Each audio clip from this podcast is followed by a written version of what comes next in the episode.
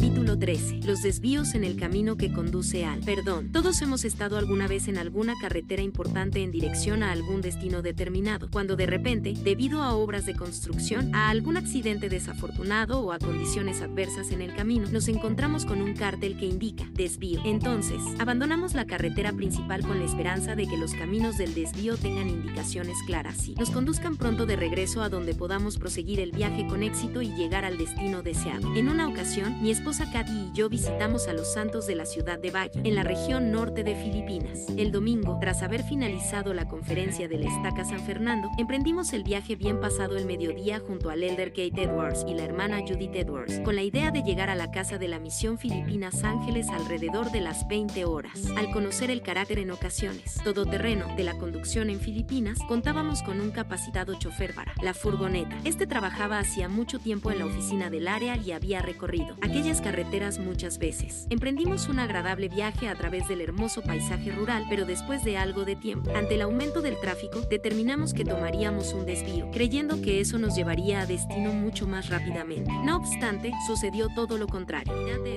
Enseguida oscureció y la carretera en la que viajábamos no tenía ninguna iluminación. El camino nos era muy poco familiar y nos sentíamos renuentes a salir de la furgoneta, ni siquiera para un breve descanso. Al percibir cierto peligro, el conductor se detuvo repentinamente y encendió las luces largas para iluminar la carretera más adelante. Justo frente a nosotros había un foso enorme en medio del camino. Si hubiéramos proseguido tan solo unos metros más, nuestra travesía nocturna habría terminado con la furgoneta dentro de aquel gran foso. No había iluminación, ni casas, ni carteles que indicaran el peligroso hoyo en la actividad de educación con carretera.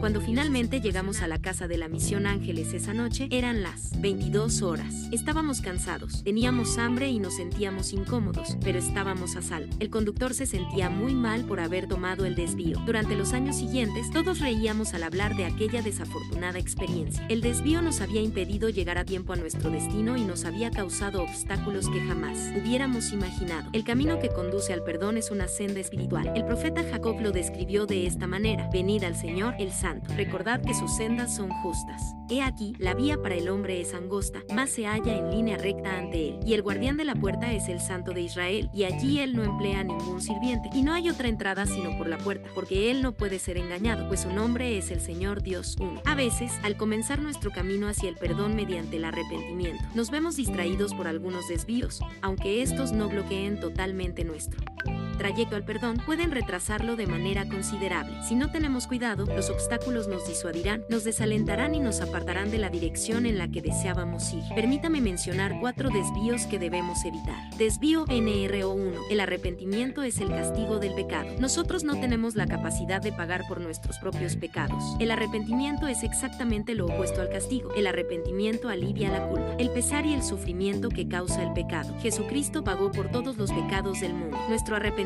no paga ni una pizca de los que nosotros hemos cometido. La expiación de Jesucristo cumplió con todas las exigencias de la justicia de manera perfecta y cabal. Debemos centrar nuestra atención en Él y en valorar su sufrimiento. Si nos preocupamos por haber pagado o padecido lo suficiente o no por nuestros pecados, se truncará nuestra capacidad de arrepentirnos y de sentirnos perdonados, lo cual acarreará un doloroso desaliento. Ninguna persona puede sufrir para pagar por sus pecados, aunque sí sufrirá a causa, causa de ellos. Siempre hay un castigo al pecar, más el castigo, el sufrimiento y el pesar son ocasionados por el pecado y no por el arrepentimiento. Ninguna persona puede sufrir para pagar por sus pecados, aunque sí sufrirá a causa de ellos. Siempre hay un castigo al pecar, más el castigo, el sufrimiento y el pesar son ocasionados por el pecado y no por el arrepentimiento. Cuando alguien padece cáncer y necesita someterse a cirugía, la cirugía no es la causa del sufrimiento, sino el cáncer. La operación es una dificultad temporal, pero el villano es el cáncer, no la operación. Es el pecado lo que ocasiona el sufrimiento y no el arrepentimiento. El arrepentimiento abre la ventana a la luz y al poder, permitiendo que el Salvador pague el precio de nuestro pecado. El arrepentimiento es la forma en la que venimos al Salvador y le permitimos a Él pagar el precio de nuestro pecado y asumir el castigo en nuestro lugar. Alma enseñó a su hijo Coriantón, más el arrepentimiento no podía llegar a los hombres a menos que se fijara un castigo, igualmente eterno como la vida del alma, opuesto al plan de la felicidad, tan eterno también como la vida del alma. ¿Y cómo? ¿Podría el hombre arrepentirse a menos que pecara? ¿Cómo podría pecar si no hubiese ley? ¿Y cómo podría haber una ley sin que hubiese un castigo? Más se fijó un castigo y se dio una ley justa, la cual trajo el remordimiento de conciencia al hombre. 2. Habrá sufrimiento conforme comprendamos los errores que hemos cometido. El presidente Spencer W. Kimball enseñó, si no hay dolor ni sufrimiento por o debido a nuestros errores, no puede haber arrepentimiento. El camino hacia el perdón es a través del arrepentimiento, y el camino hacia el arrepentimiento es a través del sufrimiento, y ese camino debe mantenerse despejado. De no ser así, las transgresiones invadirán el camino y finalmente lo ocuparán por completo de nuevo. 3.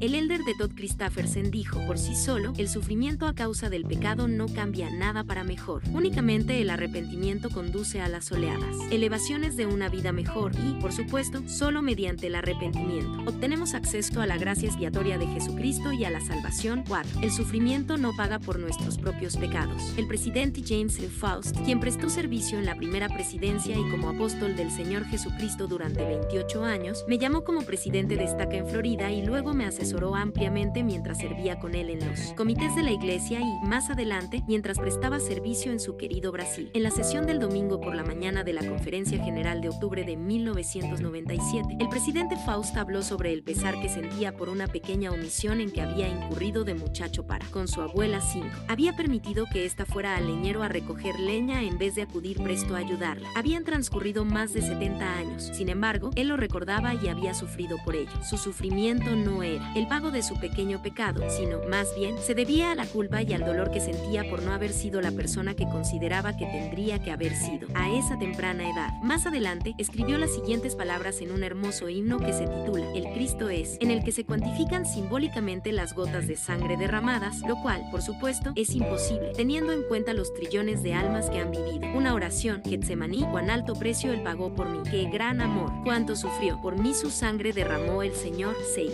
Es cierto que hay sufrimiento al arrepentirse, pero dicho sufrimiento no es ningún castigo, ni tampoco paga el precio del pecado en cuestión. Rogamos que lo poco que padecemos al arrepentirnos nos haga humildes, nos ablande el corazón y aumente nuestro entendimiento y gratitud por el precio que ha pagado nuestro Redentor por nosotros. Debemos depositar nuestra confianza en el Salvador Jesucristo, confiando íntegramente en los méritos de aquel que es poderoso para salvar. 7. Desvío NRO2. El arrepentimiento es una lista de acciones. El elder David Abedner narró un ejemplo extremadamente claro en cuanto a ver el arrepentimiento como una lista de acciones. Dijo, cuando era rector de PY Idaho, hablé con un obispo que me relató la siguiente experiencia. Había recibido la confesión de una persona joven que manifestó Cometí actos de inmoralidad el viernes por la noche. Hablar con usted es lo último que me resta hacer en mi lista. Ahora que he confesado ante usted, me siento fantástico. El elder Petner entonces explicó, eso no es arrepentimiento. Aunque la persona confiese, no será arrepentimiento verdadero a menos que participe el Redentor. En este caso, se trataba de una confesión que no incluía al Redentor 8. Por supuesto, quienes leen el presente libro jamás ofenderían el proceso del arrepentimiento y del perdón del modo en que lo hizo aquella joven persona, pero tenemos que ser prudentes en cuanto a ver el proceso como una lista de acciones.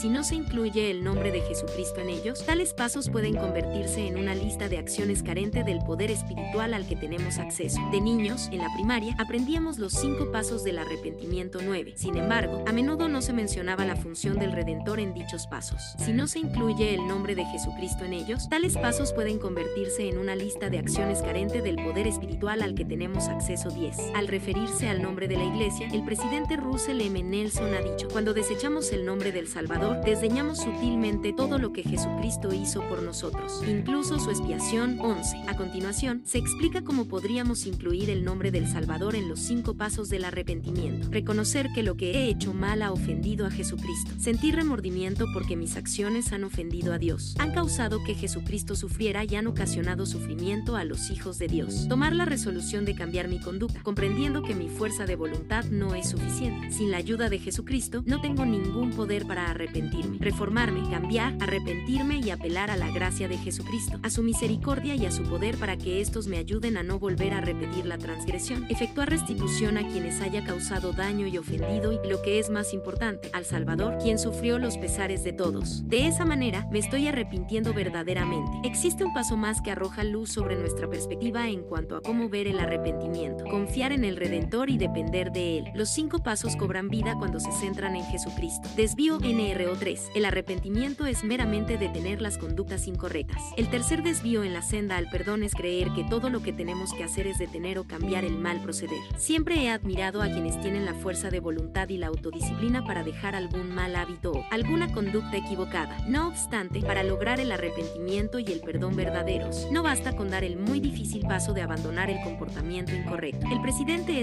Taft Benson lo expresó de manera clara. Ni el hombre más recto y probo podrá salvarse solamente por sus propios méritos, puesto que ese y no fuera por Jesucristo, no podría haber remisión de pecados. Por lo tanto, arrepentirse significa más que tan solo enmendar la conducta. Muchos hombres y mujeres del mundo demuestran una gran fuerza de voluntad y autodisciplina al vencer los malos hábitos y las debilidades de la carne. No obstante, entre tanto, ni les pasa por la mente el maestro y a veces hasta lo rechazan de manera abierta. Tales cambios de conducta, aunque dirigidos en una dirección positiva, no constituyen el arrepentimiento verdadero. La fe en el Señor Jesucristo es el fundamento sobre el que debe cimentarse el arrepentimiento sincero y significativo. Si en verdad procuramos abandonar el pecado, debemos primero tornarnos a aquel que es el autor de nuestra salvación. 2. El presidente Joseph F. Smith enseñó el mismo principio. Los hombres no pueden perdonarse sus propios pecados. No pueden limpiarse de las consecuencias de sus pecados. Pueden dejar de pecar y pueden actuar rectamente en el futuro. Y, en tanto, sus hechos sean aceptables ante el Señor, ellos son dignos de consideración. Pero, ¿quién reparará los agravios que se hayan ocasionado a sí mismos y a otras personas, los cuales parece imposible que ellos mismos reparen? Mediante la expiación de Jesucristo serán lavados los pecados de aquel que se arrepienta, y aunque fueren rojos como el carmesí, vendrán a ser como blanca lana. Véase Isaías 1.18. Esa es la promesa que se les ha hecho. 13. Si pensamos en tan solo cambiar el comportamiento, tal desvío nos apartará del sendero estrecho y angosto. Hemos de depositar nuestra confianza en el Salvador Jesucristo conforme procuremos obtener el poder no solamente para apartarnos del pecado, sino también para volvernos a Él. Solo Él puede brindar el perdón. El elder, Neala Maxwell dijo, el arrepentimiento requiere que abandonemos lo malo y nos volvamos a Dios. Véase Deuteronomio 4.30. Véase también la guía para el estudio de las escrituras. Arrepentimiento. Arrepentirse. Cuando es preciso efectuar un potente cambio. El arrepentimiento completo,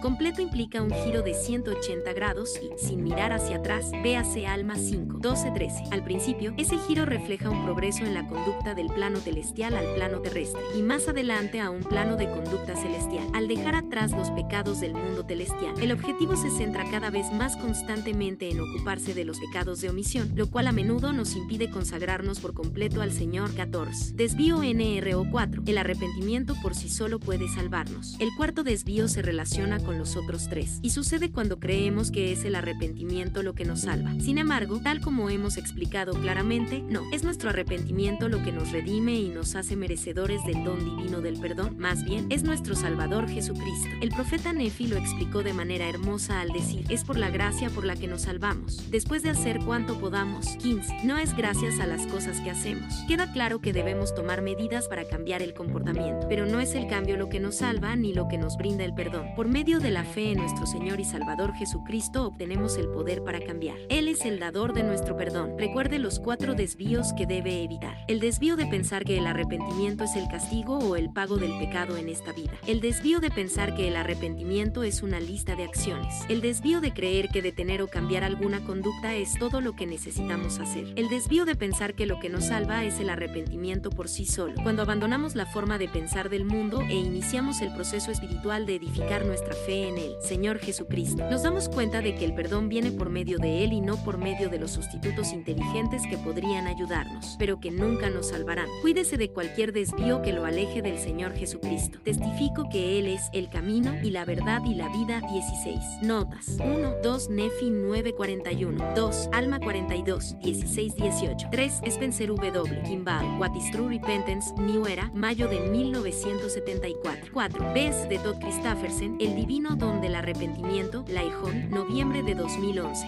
5. Base E. James, Faust, Lo más importante de la ley, la justicia, la misericordia y la fe, Laijón, enero de 1998.